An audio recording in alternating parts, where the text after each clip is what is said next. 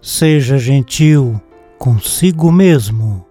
Como é importante sermos gentis conosco e como é frequente que nos inclinemos exatamente para a direção oposta, ficando com raiva de nós mesmos ou mesmo ainda com raiva de Deus? Muitas vezes nos autoflagelamos, psicologicamente falando. Vivemos com os nossos pecados e nos achamos pessoas horríveis. Ou então ficamos nos atormentando pelas decisões erradas que tomamos ou pelas indecisões, especialmente no que se refere ao pecado. Ficamos esgotados.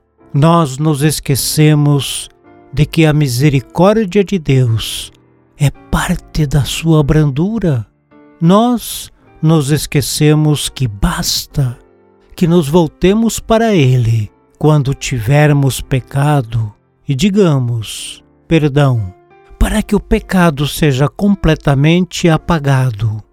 Deus não se lembra mais porque não quer lembrar. Sua misericórdia encobre tudo. Cristo disse que amássemos nosso próximo como a nós mesmos.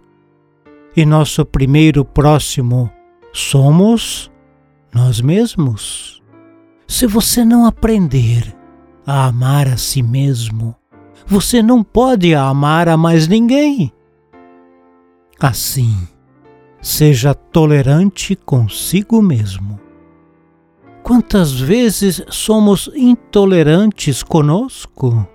Podemos nos ferir tanto.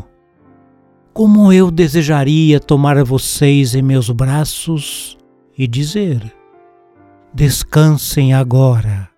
Sejam gentis com vocês mesmos. Sejam gentis. Onde é que aprendemos a ser tolerantes?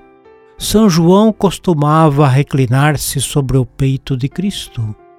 Penso que poderemos tornar-nos gentis uns com os outros e conosco mesmos se fizermos igual a Ele. Então poderemos escutar o coração de Deus e permitir que outros o escutem também. Assim estaremos sendo tolerantes para conosco e com qualquer outra pessoa.